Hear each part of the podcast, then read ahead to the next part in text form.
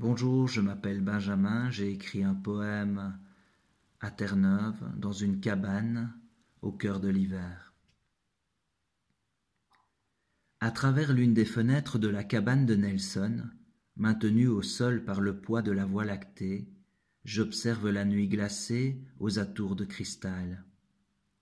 La mince couche vitrée qui me sépare de la laine gelée de Harm me laisse considérer une arche céleste dénuée de toute tumeur nuageuse, uniquement habitée par d'innombrables lueurs venues d'ailleurs.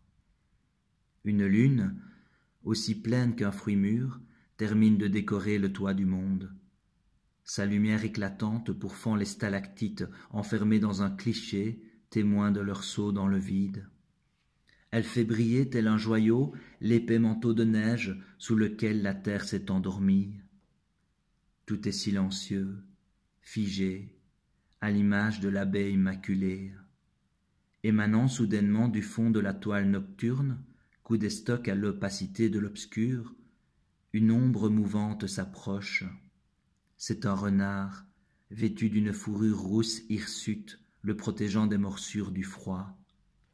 Son allure équestre semble lui faire survoler le sol poudreux dans lequel il trace pourtant une traînée féerique.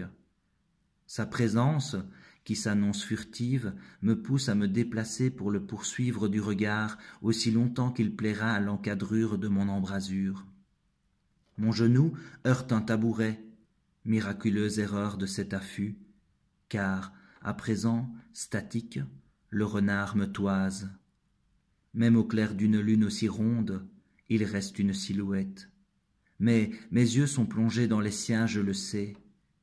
Aussi étroites que soient les siennes, par nos pupilles nous nous parlons. Je lui hurle aussitôt que nous sommes tous deux des frères, nés de la même poussière, celle du soleil, et qu'à ce titre, je l'aime. Peu importe, me rétorque-t-il, lui, n'aspire qu'à une bouchée tiède qui le fera sortir vainqueur de la pénombre et de ses avances frigides prometteuses d'une fatale léthargie. De toute façon, conclut-il, je ne lui inspire que la crainte, au moins aussi grande que celle de ne rien débusquer dans la nuit transille. Il repart, il replonge dans les abysses du soir. De pièce en pièce, je parviens à nouveau à être le témoin de ces foulées. Je le regarde modeler la nappe craquante que son museau enneigé farfouille de tous côtés. Puis, à jamais, absorbé par l'horizon éteint, il disparaît. Ensuite, couché dans mon lit, j'enrage de ce qui a été mon discours. Honteux, le ventre plein, empâté sous mes couvertures comme un quartier de l'art qu'une couche de cellophane protège des agressions extérieures, j'annihile jusqu'au dernier frisson. Comment ai-je pu faire mention de fraternité devant un tel Seigneur dont l'infinie patience, alimentée par de multiples expériences, éloigne la mort de simples périodes de répit?